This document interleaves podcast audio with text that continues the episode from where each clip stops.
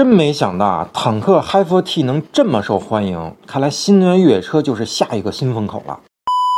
现如今的相声演员呢，应该都会很感谢这个郭德纲老师，因为他当初呢是凭借一己之力把相声重新带火，让观众们重回小剧场听相声。可以说，如果没有郭老师啊，就没有相声的再次繁荣。说的是。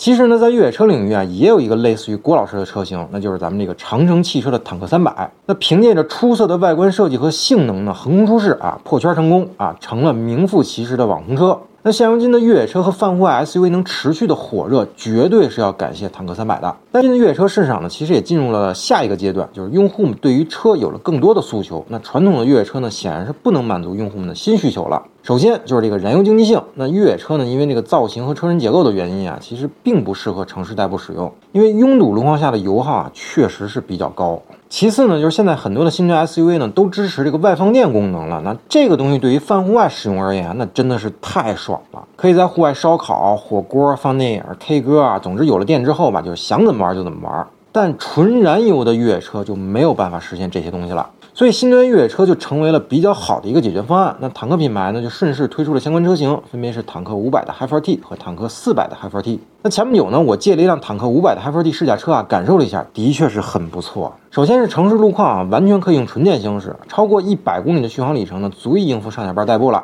那尤其是家里或者公司呢有充电桩的用户啊，确实能大幅的节省燃油成本。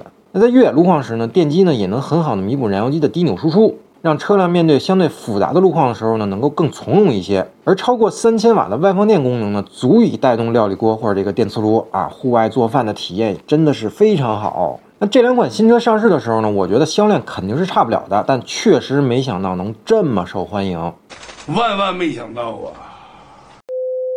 那根据坦克官方前不久公布的数据呢，坦克五百 Hi4T 自六月底上市以来呢，现如今已经有了超过两万台的订单了。而坦克四百 Hi4T 首月的大订呢，就突破了一点二万台。那几个月的时间呢，两款车就累计超过三万台的订单，确实是让人有点刮目相看了。也许有些网友对这个销量不以为然啊，认为很多 SUV 的车型每月销量都能过万呀。但当您仔细翻看一下销量排行榜，去看看其中越野车的销量是多少，才会知道坦克这个订单量啊，真的是很厉害了。并且呢，坦克品牌啊，也不仅是在国内受到消费者的认可，在海外呢也有不俗的销量。那尤其是在中东和俄罗斯市场，同样获得了当地消费者的喜爱。